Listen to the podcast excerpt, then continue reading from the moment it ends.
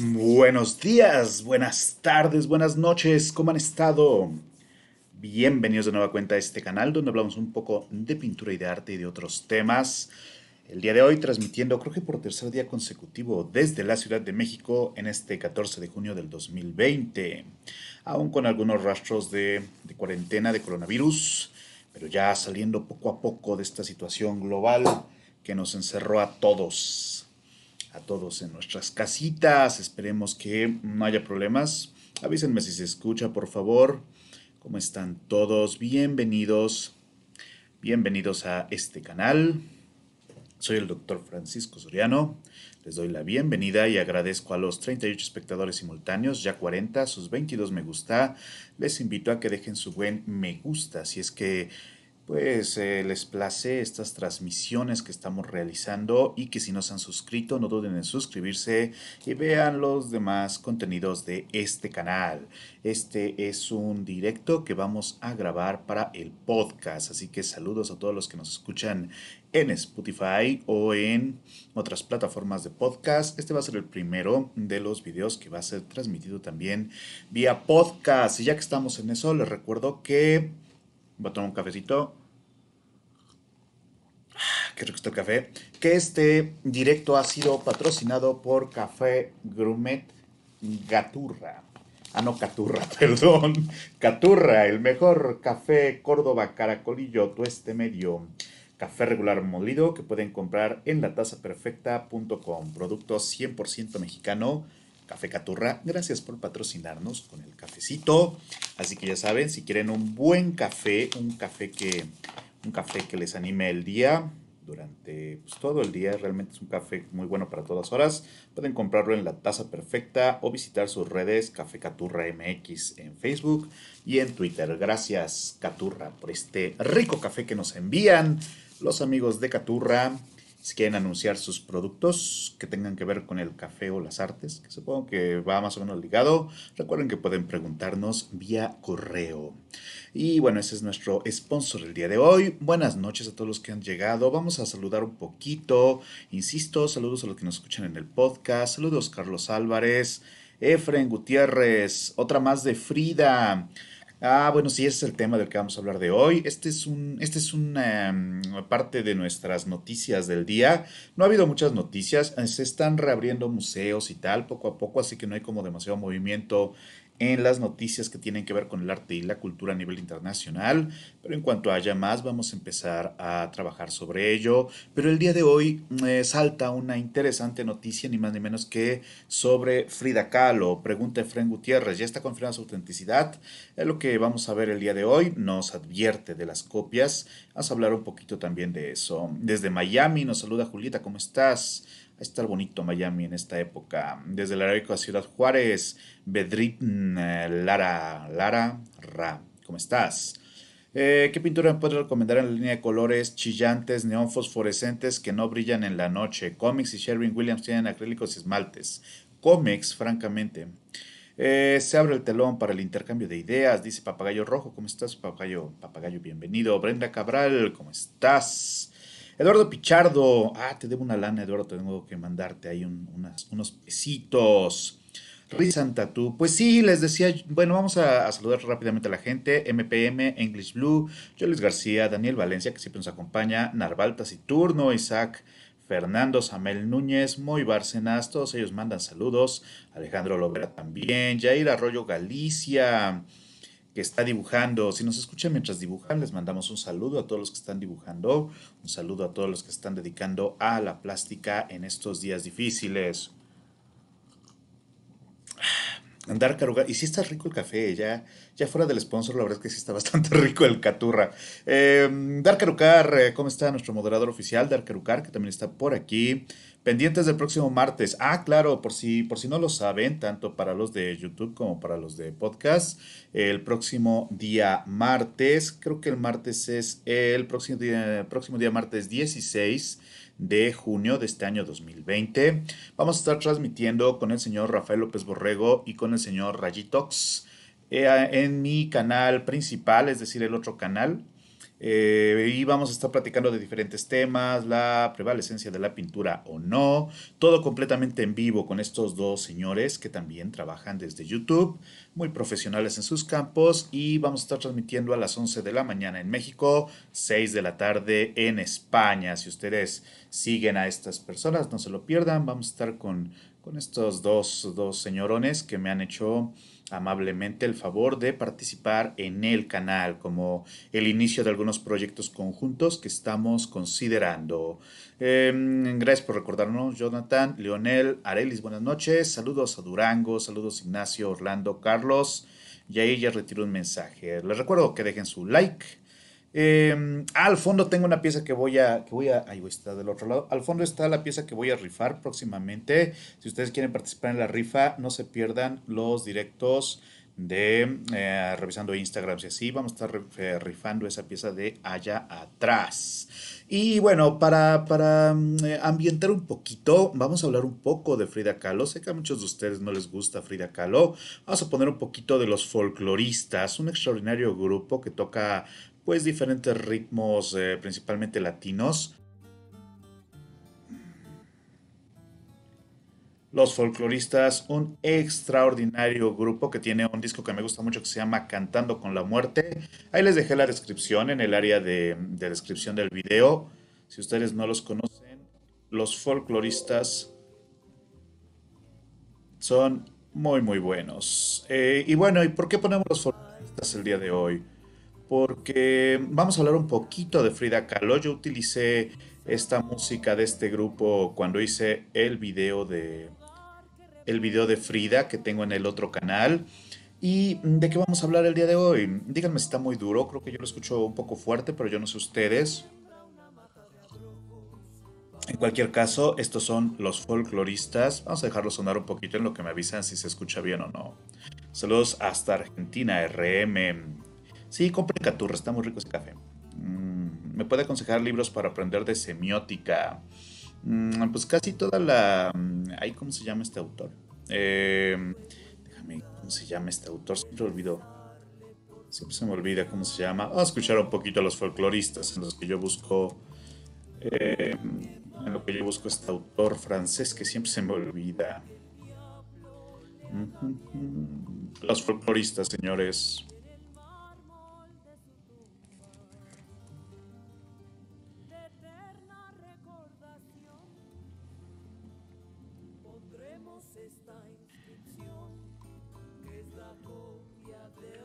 Aquí está. Bueno, esos son los folcloristas. Sacarlo un poquito. Te puedo recomendar el libro de Mauricio Boschot sobre este, semiótica. Yo creo que es una, una buen lugar de partida. Es de Fondo de Cultura. Y entonces les decía que estábamos hablando un poco con musiquita de los folcloristas y así. Bartes también, obviamente. También podemos recomendar a Bartes eh, mitologías también. Gombrich, como no.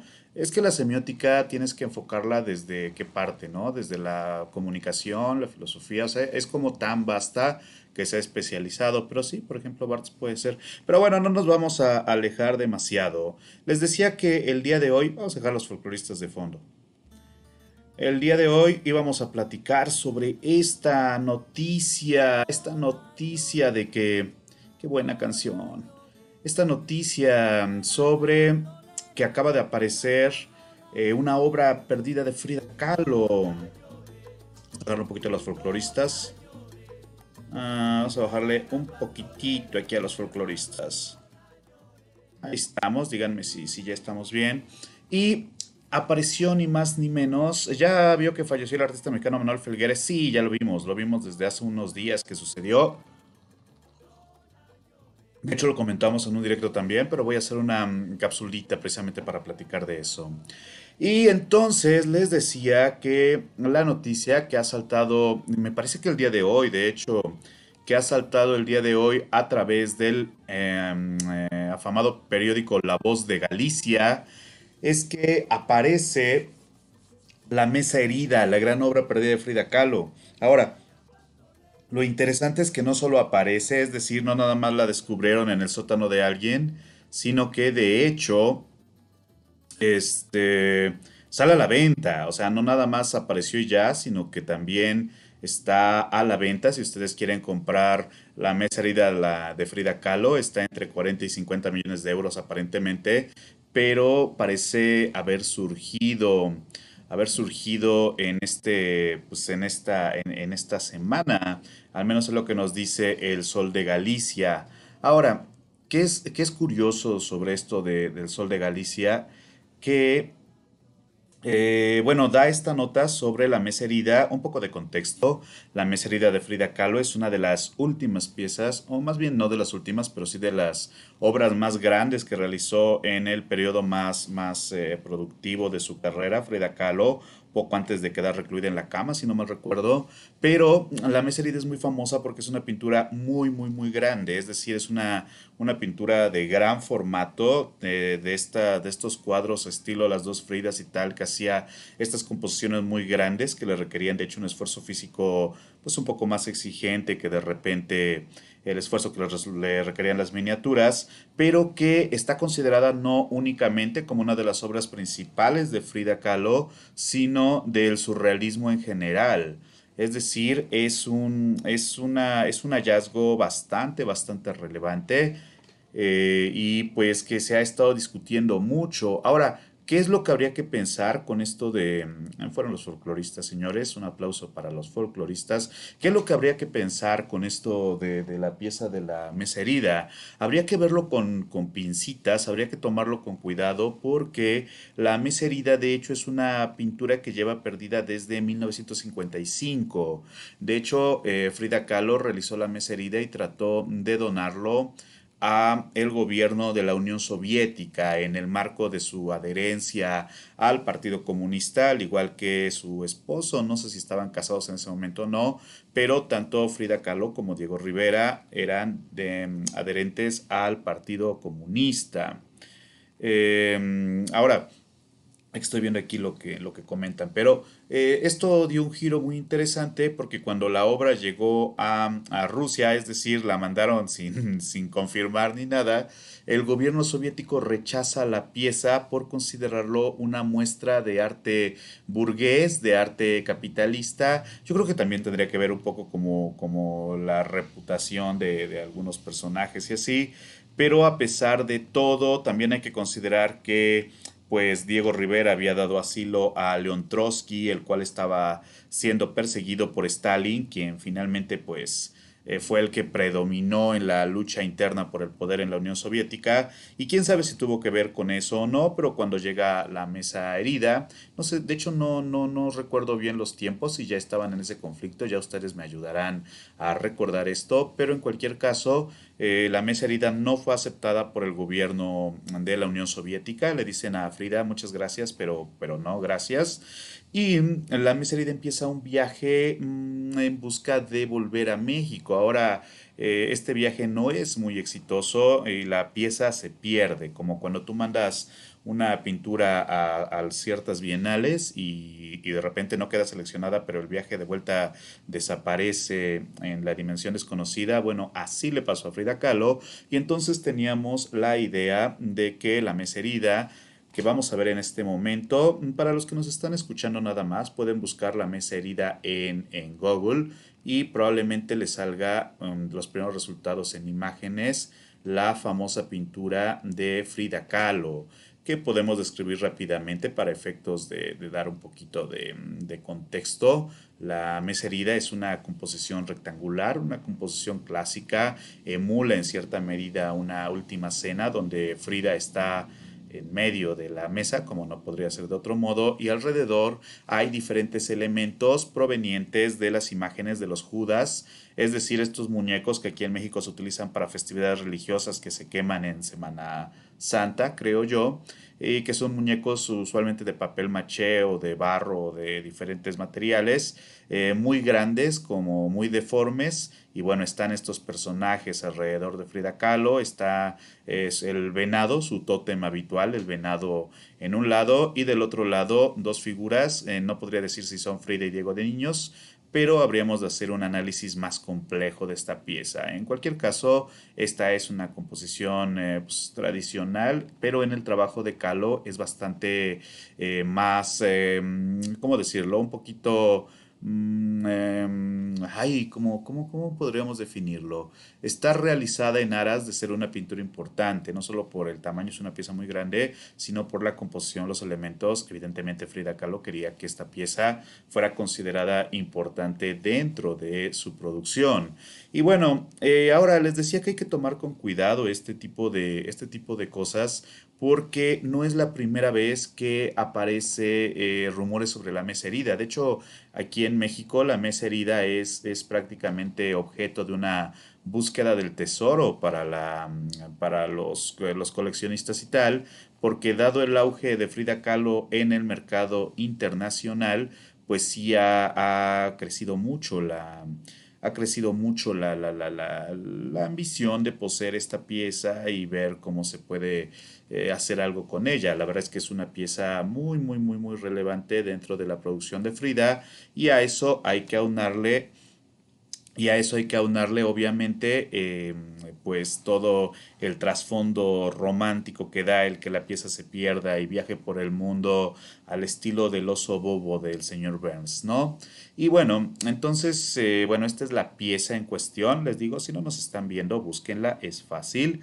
Y eh, entonces, una vez que esta pieza, gracias por los comentarios que van llegando, por cierto, y entonces esta pieza, ¿qué pasa? Que desaparece, se busca, y les decía que hay que tener cuidado con esta noticia porque algo que ha sucedido en México en más de una vez, y de hecho conozco gente que estado relacionada con ese caso en particular, es que se ha tratado de comprar y vender la mesa herida con la propuesta de que de hecho está en México. Un detalle muy bonito de la mesa herida es que las, las patas de la mesa son piernas, eh, señalando los problemas que tenía Frida Kahlo, lo acabo de notar. Pero bueno, entonces, hace un año más o menos, por ahí, de, por ahí del 2019, ya había aparecido eh, una noticia, estamos viendo en Sopitas, realmente hay varias, pero también en, eh, en, algunos periódicos locales que decían que en el estado de Morelos, un estado pues, pequeño, un estado pequeñito aquí en México, se había tratado de vender la mesa herida con la premisa de que estaba en México. Y fue un poco famoso, no tanto, realmente no es como si las noticias culturales fueran muy populares aquí en México, pero ahí de, eh, ahí de, de, junio del 2019, precisamente hace un año, hubo alguien que trató de vender de vender de hecho esta pieza. Ahora, eh, algo bien curioso es que en México hay un decreto de 1984 que declara que toda la obra de Frida Kahlo es patrimonio artístico de la nación. ¿Qué quiere decir? Que esta obra es, eh, es, patrimonio nacional y no se puede vender al extranjero. Incluso si tú la tienes en tu colección privada, pero estás en México, tú no puedes vender tu Frida Kahlo porque una de las condiciones que establece que sea patrimonio de la nación es que no puede salir fuera del país. Tiene que permanecer acá, así sea en colección privada o en colección pública, pero eh, la obra de Frida Kahlo, igual que la de Diego Rivera y no sé si la de Siqueiros y la de Orozco, supongo que también, o al menos debería, pero eh, es patrimonio nacional y por tanto no puede salir. Es decir, que si la mesa herida estuviera en México, pues como mexicanos ya la armamos porque se supone que de aparecer, eh, pues se tendría que quedar acá y tendría que, en caso de ser vendida, comprada, comerciada con ella, tendría que aparecer aquí en México y no se podría ir a otro país. Por eso es que fue un poco relevante esta noticia de hace un año que decían, oye, está en, está en, en, este estado, está en este país, ah, pues hay que verla, ¿no? Ahora, lo curioso es que esa noticia que les digo, pues realmente nunca trascendió, se hizo una investigación y no, no hubo más noticias, francamente no hubo como más resoluciones alrededor de, de, de, de, qué pasó, de qué, de qué sucedió con, con, la, con la mesa herida y pues probablemente multaron a alguien o algo, pero no, no pasó mucho más.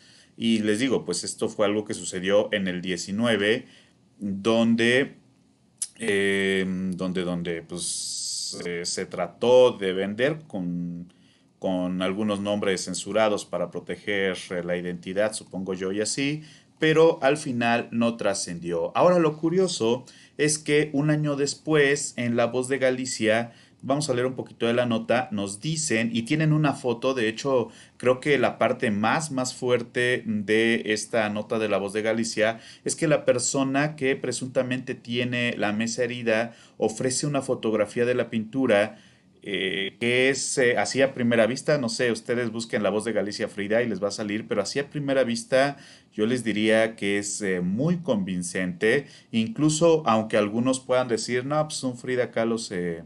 Un Frida Kahlo se falsifica cualquier día de la semana y yo en dos horas lo pinto y lo que quieran, pues tiene su complejidad de falsificar una pieza y en dado caso es una buena falsificación al grado de que así sin verla en vivo, digo, pues yo qué puedo decir, pero yo podría hacer las comparativas de la pieza con la foto y ver que eh, en caso de ser una falsificación se han tomado muchísimas molestias. En caso de ser la original, es asombroso que esté en tan buenas condiciones. O sea, ya para empezar hay esas dos vertientes. Está en perfectas condiciones, lo cual es muy, muy raro y si no es una réplica, una falsificación hecha con mucho amor, porque también es, es, muy, es muy espectacular el parecido que tiene, si no es que es la misma, obviamente. Ahora, ¿esto por qué? Porque eh, un, un eh, ¿cómo se llama? Un marchante gallego de Rianzo, no sé cómo se pronuncia aquí, decimos Rianzo, pero probablemente es Rianzo o Rianjo, no sé, ustedes ayúdenme con pronunciar la X en España. Pero entonces, eh, bueno, nos da una pequeña introducción, la voz de Galicia, de cuál es pues, la historia hasta su desaparición en 1955 en Varsovia, ni más ni menos, por considerar a la obra burgués formalista y decadente, fue que la rechazaron. Y nos dicen que un marchante de arte gallego la ha puesto a la venta atendiendo al interés del propietario, un mexicano asentado en Europa. Esto es muy, muy curioso. Ahora nos dice Cristian López Márquez. Vamos a poner una foto del señor Cristian López Márquez para que ustedes este, lo vean. Creo que es esta persona, de hecho, para los que nos están siguiendo en audio, es un tipo muy, muy joven. Creo que tendrá unos, unos 26, 27 años. Eh, pues para ser mexicano se ve un tanto, mm, bueno, no sé, Solo, solo no había visto bien la foto y así como, bueno, sí se ve mexicano, sí, sí ha de ser mexicano. Tiene el cabello como muy bien peinado. Yo qué voy a decir al respecto. Pero entonces este señor dice, yo tengo la mesa herida, ni más ni menos, yo tengo esa pieza y la quiero vender, esa es la cosa, ¿no? Entonces dice Cristian López Márquez, que eh, las quieren vender y este señor Cristian López es propietario de la empresa de Billion, and the Billion Art dedicada a la compra-venta de obras de arte, es decir, es marchante de arte, lo cual lo hace un poquito más creíble. Y explica que durante las seis décadas y media sin saberse nada de la que está considerada la obra maestra del surrealismo, Ah, bueno, podremos debatir eso. Eh, pasó por dos importantes colecciones privadas antes de llegar a manos de la actual propiedad. Ahora, este señor dice que ya se ha analizado la pieza, es decir, que ya ha habido expertos que han contratado por la empresa, lo cual, bueno, no sé, no sé qué tan, qué tan ah, inteligente es, porque pues, se presta suspicacias. Digo, si tú contratas expertos y no los mencionas, pues seguro que te van a decir que sí es, ¿no? Pero bueno, eh, dice que estos expertos que han contratado eh, han dado fe de que sí es la pieza. Y dado que sí es la pieza, el propietario está buscando un comprador dentro de los círculos de arte europeos, o sea, ni de loco la quiere devolver a México, eh, especialmente porque si pisa suelo mexicano, no la pueden sacar otra vez. O sea, una vez que la obra llega a México, ya no puede salir y entonces el chiste es mantenerla en el mercado extranjero. Yo creo que de hecho esto va a provocar cierto conflicto político. Es, es algo que se ve venir si es que se afirma, o más bien si es que se, se, comprueba de que la pieza sí es. Pero en cualquier caso, están cotizando entre 40 y 50 millones de euros por la pieza. Ya saben que es lo importante en el mercado. ¿Cuántos millones te costó esa Frida? No, pues 40. Ah, yo tengo uno a 50. Pues entonces el mío es mejor porque es 10 millones de euros más, más Frida, ¿no? Pero bueno, dice este señor que el intermediario que algunas de las pruebas que han presentado de la pieza son las etiquetas que están en la parte posterior de la obra que se corresponden con las tres únicas exposiciones en las que se pudo ver el cuadro. Y bueno, también dicen que están un poco deterioradas, pero que se puede observar nítidamente que mm, se refiere a la muestra internacional de surrealismo de México en 1940 y otras exposiciones donde se sabe que la pieza de hecho sí está. También nos ofrece un poco de contexto histórico, nos, nos platica cómo es que cuando fallece Frida Kahlo, Diego Rivera trata de recuperar el cuadro apoyándose de Ignacio Márquez Rodiles y mm, eh, pues eh, también insinúa, no lo amplía, de hecho hay algunos textos que sí tratan de ampliar, que fue esta persona, Márquez Rodiles, quien eh, desapareció el cuadro, ¿no? Así como, ay, se me, se me perdió Oye, diría, diría Diego Rivera, ¿no? Oye, ¿qué pasó con el cuadro? No, pues es que me volteé para fumar y cuando volví ya no estaba. Ay, ¿qué pasó con el cuadro, no? Y bueno, pues entonces parece que este cuadro desapareció por acción de Márquez Rodiles, es decir, probablemente lo vendió así por, por debajo de la mesa, pero mm, se sabe que estuvo en Varsovia la última vez, es lo que sabemos, y aparece en este, en este momento. Ahora, hay algunas preguntas bien curiosas. De hecho, dice Cristian López Márquez que nació en 1998, es decir, es muy, muy joven. Bueno, si eres joven y eres presidente de una, mm, eh, pues de, un, de una empresa que se dedica a la compra-venta de arte, eh, supongo que al menos es, es mejor que, no dedicarte a eso, ¿saben? Digo, no, no es relevante, pero está muy bien que eh, gente tan joven se dedica a eso. Ahora, mm, a lo mejor habría que considerar, qué sé yo, mm, la posibilidad de que la obra vaya a, una exposición pública antes, qué sé yo, no lo sé. Solo se me ocurre. Pero bueno, le preguntan, a una persona tan joven como usted no le da respeto hablar de obras como la de Frida Kahlo valoradas en tantos millones y dice él que gestiona otras obras con mucho más valor. ¡Oh! Bueno, ahí, ahí se ve el, respeto que le tiene la obra, ¿no? Eh, gestiona obras que valen más, como la Madonna de Divino Amore de Rafael o un Rembrandt que perteneció a la princesa Diana de Gales. Pero la mesa herida tiene algo especial. Y, bueno, esto, este comentario estuvo como de más de sí, pero tengo otras más caras. Tiene constancia real como de cómo está la obra y contesta que está en perfecto estado y, no, da, no amplía más. Eh, dice, le preguntan si no teme que pueda tratarse de una falsificación y dice que el 95% de las obras que se ponen a la venta en el mundo son falsificaciones, pero que este cuadro es el original porque ha sido analizado por expertos.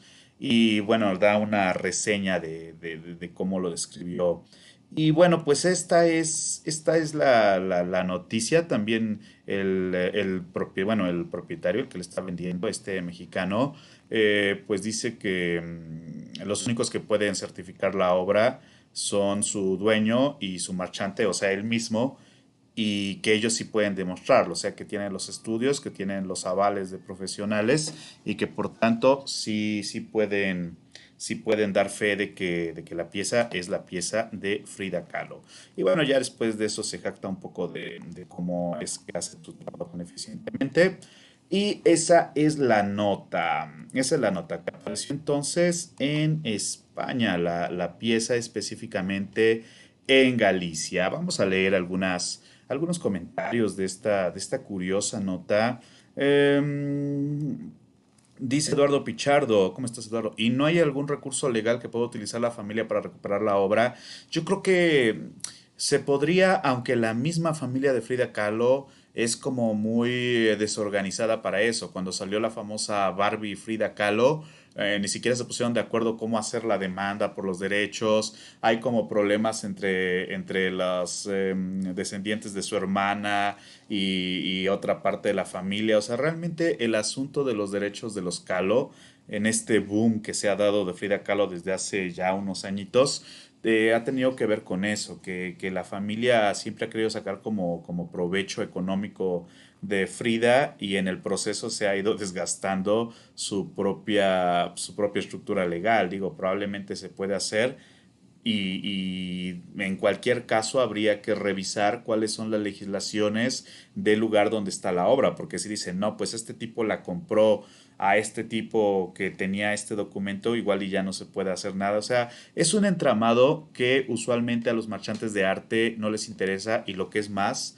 tratan de evitarlo. O sea, si tú puedes vender una pieza en 40 a 50 millones de dólares, lo que menos quieres es eh, ponerte a averiguar cuáles son las complicaciones legales. Si tú consigues que Sotheby's te venda piezas arqueológicas probablemente robadas y no lo puedes parar, las vende y luego ya su asunto, su departamento legal se encarga, que es lo que ha pasado y no dudo que eh, vaya a pasar algo similar con esta pieza. Em, eh, yo si no me ese marchante ni loco la paso en México. No, no creo que, no creo, francamente, no creo que esa pieza vuelva a ver México o que México vuelva a ver esa pieza, que para el caso eh, es más o menos lo mismo, si no es que la compre Slim o algo así. Y, y, por ahí no sería mala idea. No sé si ustedes conocen el Museo del Señor Slim, uno de los grandes multimillonarios mexicanos pues sí necesita como un empujoncito porque su colección es muy bonita, pero un poco eh, trivialona. Así que si por ahí Slim quiere eh, hacerse héroe nacional, igual y podría comprar la mesa herida y ponerla en el Museo Sumaya, que es gratuito, ¿no? Yo creo, si Slim está viendo este video, eh, primero que compre café Caturra y segundo que compre esa pieza, porque creo que sería una magnífica compra. No sé por qué no asesoro al señor Carlos Slim. Debería ser su asesor de colección, ¿saben? Le voy a preguntar mañana que desayune con él. ¿Ha visto la pintura de José Jaime del siglo XX mexicano? Nope. Hola, llegué tarde, saludos de Uruguay, dice Camila, ¿cómo están? ¿Cómo están a los 148 espectadores simultáneos? 63 me gustan. Pues este es el caso de la aparición misteriosa de la mesa herida de Frida Kahlo. Eh, ¿Qué opino? Yo creo que eh, si es una falsificación, yo dudo que es una falsificación, la verdad es que no creo que sea una falsificación porque es mucho arriesgar hacerla pública. Usualmente las falsificaciones se venden por debajo del agua, usualmente las, las falsificaciones se venden eh, para evitar impuestos, por si hay como algún proceso ilegal en la adquisición y demás, no, no salen a la venta públicamente, es decir, hay un reducido grupo de, de, de adinerados que tienen acceso a subastas privadas pero es muy raro hacer pública una venta tan importante. En cambio, es muy común que la aparición de esta obra, también pongamos que la pieza se perdió en 1955, o sea, mm, sí, ya dije que está en muy buenas condiciones, pero de todas formas es poco tiempo, con que estuviera en una buena caja de madera, yo creo que se pudo haber salvado.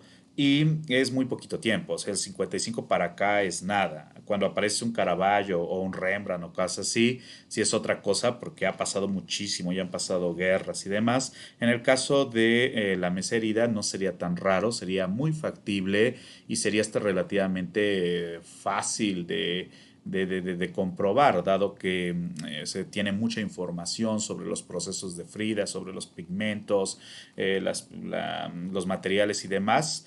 Eh, bastaría hacer públicos los análisis para decir que en efecto es un calo. y bueno, por el otro lado, el asunto de la venta, que antes de cualquier otra cosa se piensa en la venta. Y aquí yo creo que se entra en cierta en cierto conflicto porque eh, siempre he reclamado que el asunto del mercado y del mercado como legitimador y como como el modo más em, próximo de establecer la calidad de un artista y de su obra a través del precio al que vende es, es un error. O sea, yo creo que hay elementos mucho más importantes en el mundo del arte que el mercado, pero indudablemente el mercado es el dominante. Eh, sin embargo, que la pieza salga y el día que sale se pone a la venta, si bien ya pasó con Caravaggio, reproduce un patrón del el mercado del arte, que, que ya no considera las obras como un bien cultural para la humanidad, sino que las considera directamente eh, pues un, pedazo de, un pedazo muy caro de, de, pintura con tela.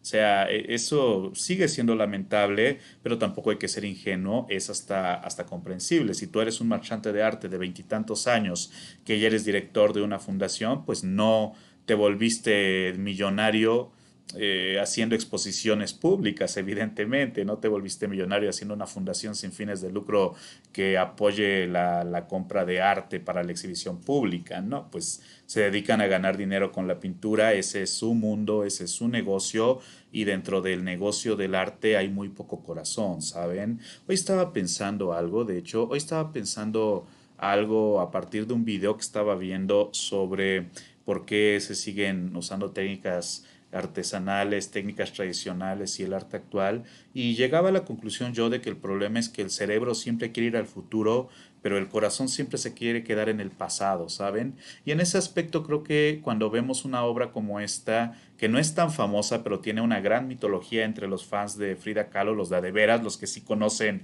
la obra de Frida, eh, entre los que yo no me puedo incluir, porque francamente yo no sabía mucho de Frida hasta que vi hasta que hice el video de Frida Kahlo, sí hay como, esta, mm, eh, como este deseo de que apareciera en México un buen día, de que de repente, pum, apareciera, eh, qué sé yo, la, la mesa herida en, en, una casa en Coyoacán, aquí en México, que era donde vivía, o qué sé yo, o que estuviera abajo de su cama. O sea, había como ese deseo de que de algún modo, en contra de todas las posibilidades, la pieza apareciera acá porque eh, nos guste o no la obra de Frida Kahlo, pues para los que les gusta se vuelve una cuestión cuasi personal. Es muy difícil acercarse a Frida Kahlo sin un interés personal en su vida y en su drama, pero incluso por fuera de eso, la historia de Kahlo y su trayectoria es bastante apasionante.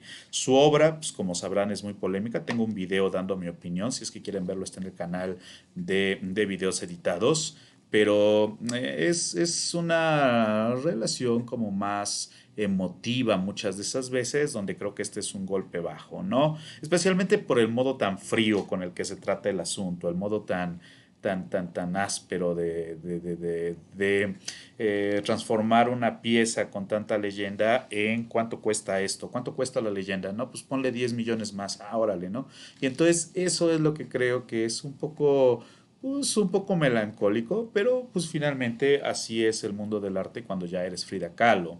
En cualquier caso vamos a, leer algunos de sus comentarios, a ver qué opinan. Dark Rucar nos dice que no olviden dejar su poderosísimo like, no olviden dejar su like si les gustan estas transmisiones y ver el resto de directos del canal. Ya estamos llegando a los 6, 7 directos apenas.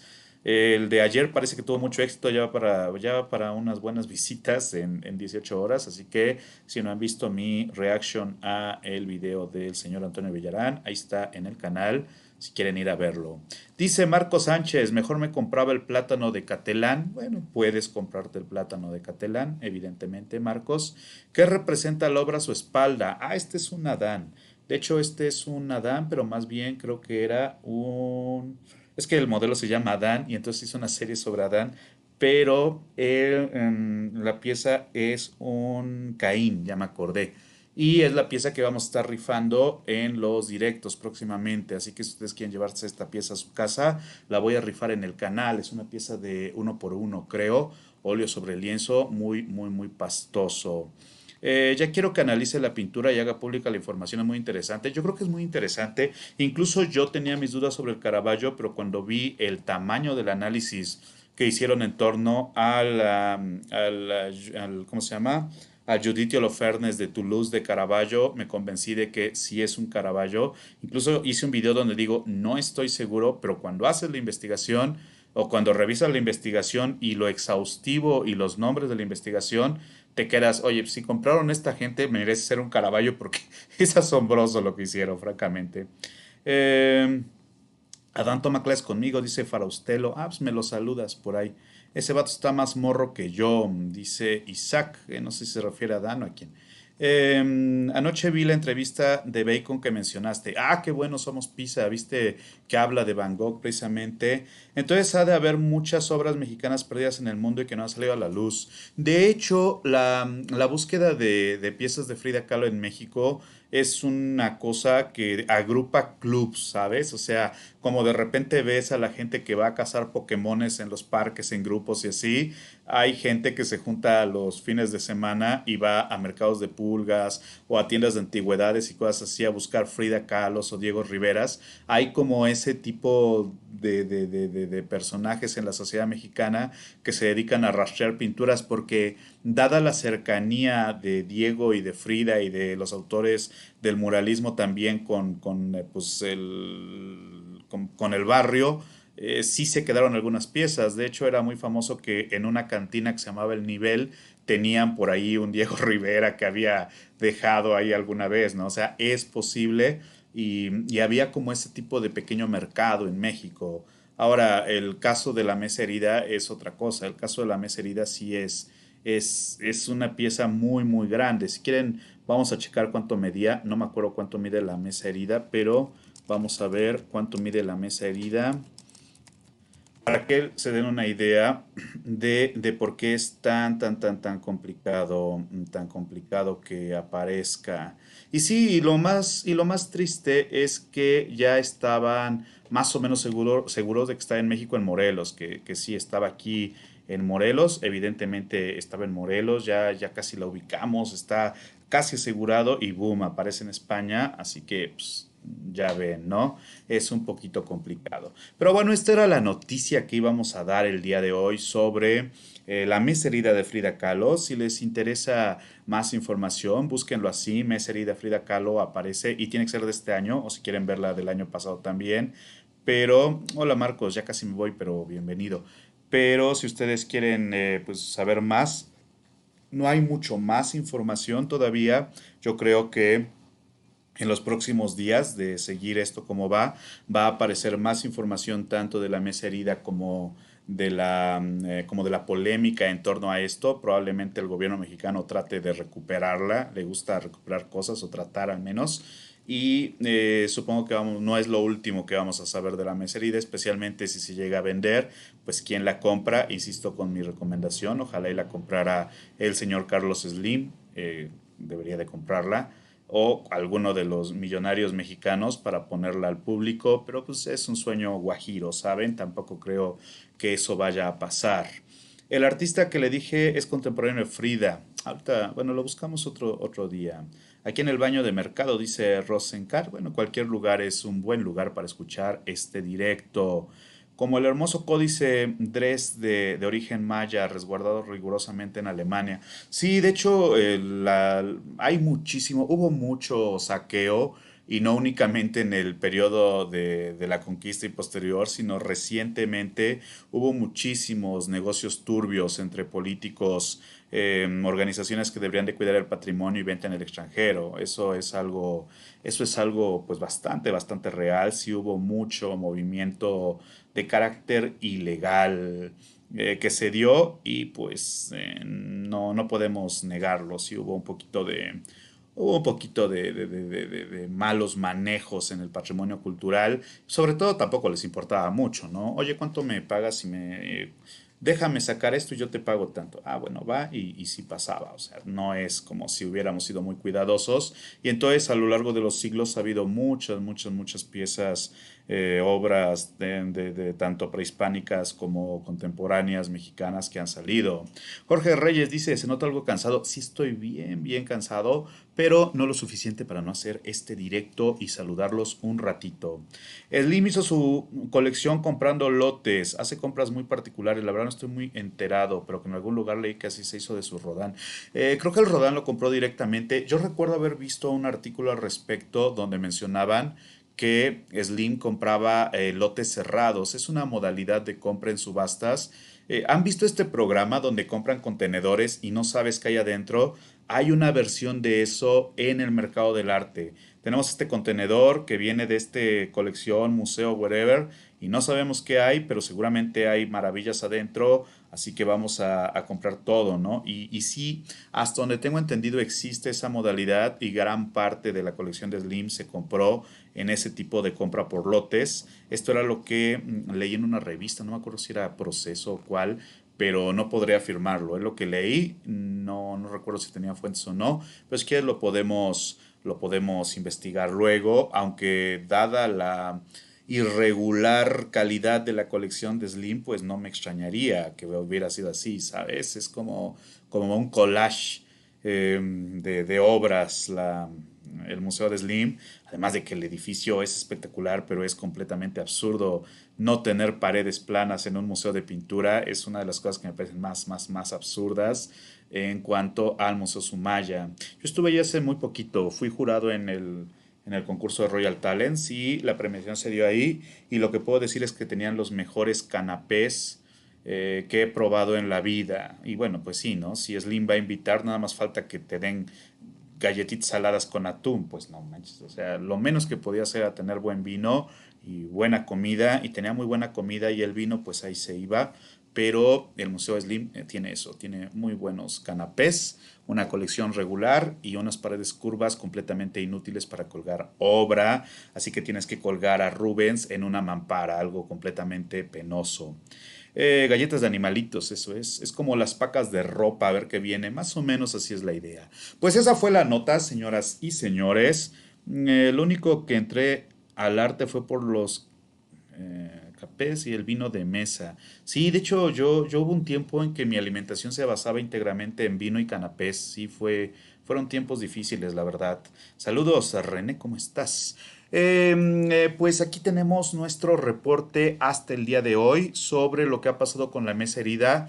Les prometo que si sale nueva información podemos actualizarnos, así como nuevas noticias sobre la mesa herida. Y yo creo que a partir de la semana entrante regresaríamos a hacer nuestros Noti Arte, transmitiendo las noticias más actuales del arte y comentándolas con los seguidores. A partir de la semana que viene, por cierto, les recuerdo, vamos a poner un poquito de la música de... Vamos a poner un poquito de la música de los folcloristas de este álbum extraordinario, Cantando con la Muerte. Si no lo conocen, es un extraordinario álbum. Busquen los folcloristas Cantando con la Muerte. Hermoso, hermoso disco, una música extraordinaria que nos está acompañando el día de hoy. Los folcloristas Cantando con la Muerte que nos estaba amenizando esta transmisión. Bueno, esa no está tan buena. No, sí está buena.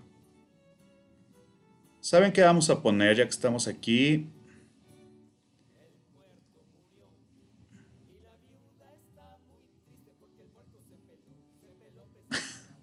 Está buena esa rola, como Docat Funerario vamos a poner.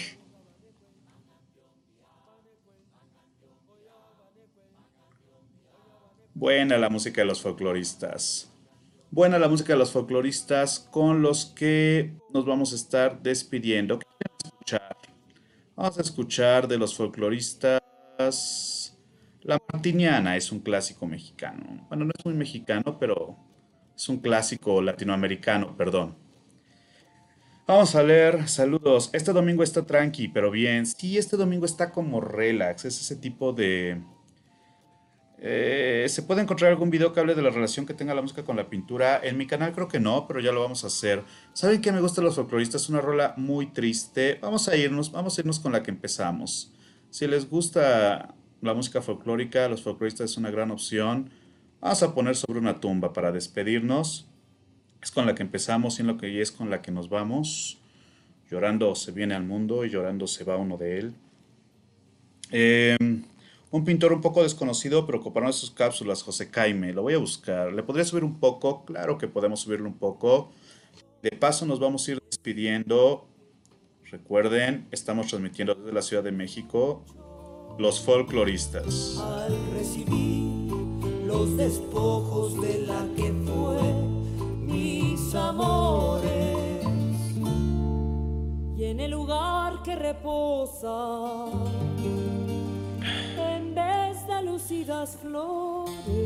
algunas preguntas, algunas últimas preguntas. ¿Ha habido exposiciones de bacon en México? Eh, que yo sepa, creo que hubo una, una exposición de bacon alguna vez, pero yo solo he visto eh, colectivas donde aparece. ¿Qué nos puede comentar de la obra detrás de usted? Les puedo comentar que la voy a estar rifando, aquí está, que la voy a estar rifando en el canal. La voy a estar rifando próximamente. Luego el lugar Ah, voy terminando de ver la reacción. Ah, bueno. sí, próximamente va a estar esa esta, esta, esta pieza.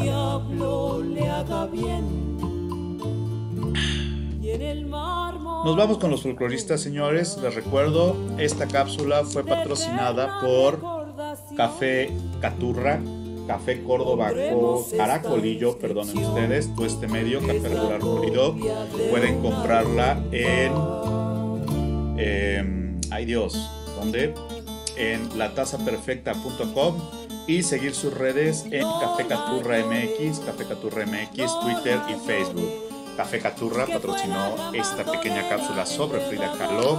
Café Caturra, el mejor café. Y nos vamos con los folcloristas. Vamos con los folcloristas para irnos todos a descansar y empezar la semana con toda la energía del mundo. Gracias por su participación, 140 espectadores simultáneos. Muchas gracias por estar por aquí. Gracias por sus likes. Si no le han dado like, denle like. Gracias a Dark Alucard, nuestro moderador oficial. Les recuerdo que si quieren anunciar su marca de café o algo que tenga que ver con el arte o whatever en el canal, contáctenme a mis redes sociales o en mi página oficial www.drfranciscosoriano.com, mi Twitter e Instagram dr.francisco.soriano. Vamos a estar con algunos talleres próximamente, pero por el día de hoy nos vamos con los folcloristas y esta extraordinaria canción sobre una tumba a una rumba de los folcloristas cantando con la muerte. Vamos a despedirnos de todos. Desde la Ciudad de México, soy el doctor Francisco Soriano. Un abrazo, un saludo y nos vemos el día de mañana probablemente. Abrazos a todos. Disfruten la vida y nos vemos muy pronto. Bye bye.